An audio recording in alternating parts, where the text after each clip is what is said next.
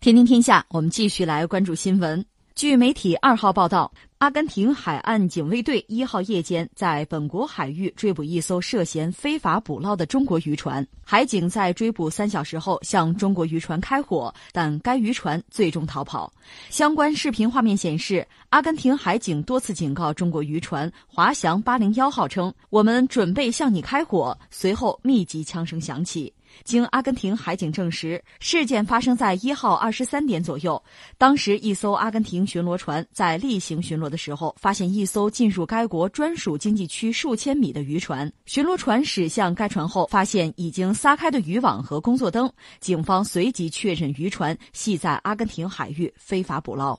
呃，这类消息当然很吸引眼球，因为涉及到中国中国渔船嘛。但是，我觉得。看待这个新闻，我们得有两个很基本的这个态度和出发点。一个，我觉得叫什么呢？叫帮理不帮亲。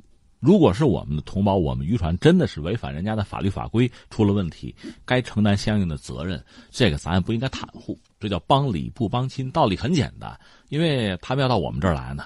所以，在我理解，这种事情就所谓叫帮理不帮亲。咱们按照规矩来，按照法律法规来，或者按照约定俗成的、大家都认同的那个规则来。这是一个，但还有一个，就是要实事求是，就是要获悉真相。在真相我们拿到之前，那恐怕就不能简单的去站队。现在你看到更多的是阿根廷方面的讲述，他们讲的真不真、准不准，是不是就是真相？这个我们觉得还是应该经过很详尽的调查、负责任的调查，最后拿出来结论才说了算。这次实际上等于说那渔船就跑了。也没有追上，这个让我就有点晕。一条渔船，你那执法船就没追上是吧？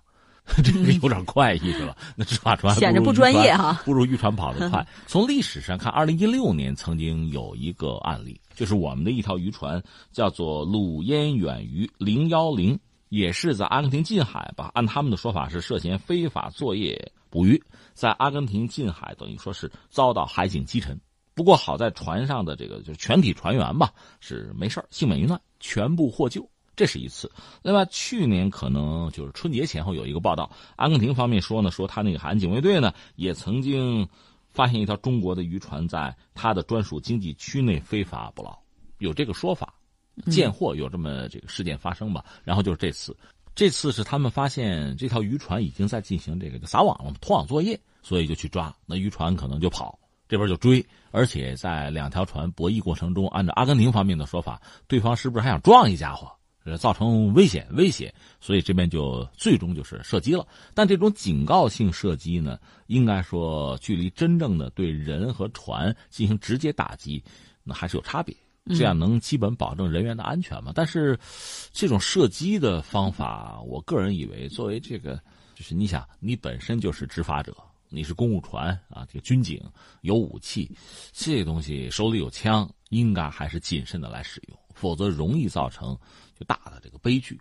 而且刚才我们讲这是一面之词嘛，咱们都还是应该按规矩来。其实你看全球范围内有些国家，比如像俄罗斯，动不动他那个军警开枪开炮，这样的新闻是多一些的。但大多数国家就是海岸警卫队啊，就是他在执法的时候还是相对要小心一点。不至于说动不动就开枪开炮，因为这样确实有可能造成意外，造成误伤。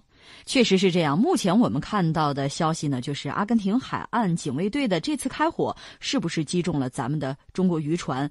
呃，是不是造成了伤亡？目前还不是特别的清楚。所以说具体情况，我们真的是要等等看了。所以这个事情，我想最后我们还是应该等权威的调查报告。即使阿根廷那边报告，他也应该有一个最后一个权威的东西，一个结论出来。否则，我们太轻易的表态就不负责任了。那顺便说一句，中国和阿根廷的关系吧，应该是在一九七二年建交。阿根廷这个国家呢，在历史上讲哈，我们讲它其实是一个，这他们自己说的是一个很失败的国家。什么叫失败国家呢？就它经济曾经特别好，特别发达。在全球排个前五前十差不多，甚至哈欧洲吧，有一度就咱俩打招呼。如果我说，哎，你这人看着阿根廷人呢，那意思就是，哎，挺有钱呐，挺富啊。一度就是到这个地步，就从民间的这个语言上，你可以看到是挺富有的。嗯，你比如欧洲人说美国人，一般指的就是暴发户了，愣头青是这个意思。当天说阿根廷人的意思很有钱啊，对吧？但是逐渐他沦落了。这个不多见，因为全球范围内我们看到更多的是什么呢？不发达的国家，落后国家、第三世界国家，经过努力啊，成了个什么新兴经济体。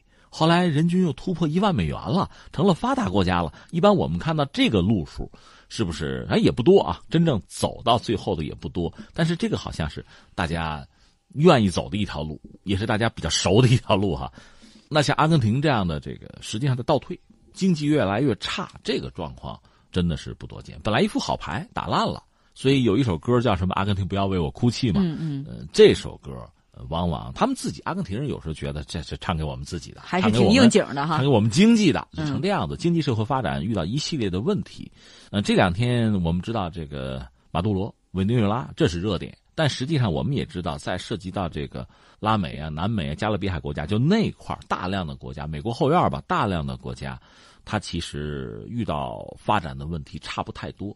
而且在执政上呢，左翼右翼好像轮流在执政。现在基本上是西风压倒东风，右翼压倒左翼，是这么个状况。阿根廷差不多也是这个样子。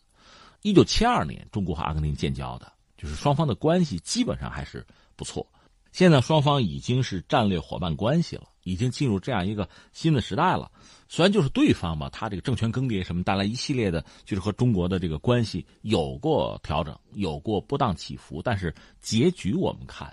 因为中国的体量在这摆着，影响力在这摆着，市场在这摆着呢，而且和各国，包括发展中和发达国家，我们这个态度关系在这摆着呢。所以对阿根廷来讲呢，对中国的态度总的来说也还是不错的。嗯，至于双方目前从经贸领域讲吧，我只能说一般，一般就是说贸易额不是很大，一百多个亿吧。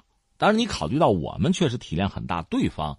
确实，经济社会发展状况不是很理想，所以出现这么一个局面吧，就一百多个亿，百七八十亿那个样子吧，也就这样，差不多。而且中国出口给他多九十个亿以上，他卖给我们的几十个亿吧，少一点是这个状况。我们卖给他的东西就比较多了。你看，呃，机电、高新技术产品、纺织服装、通讯，呃，包括什么空气调节器啊，甚至什么摩托车呀。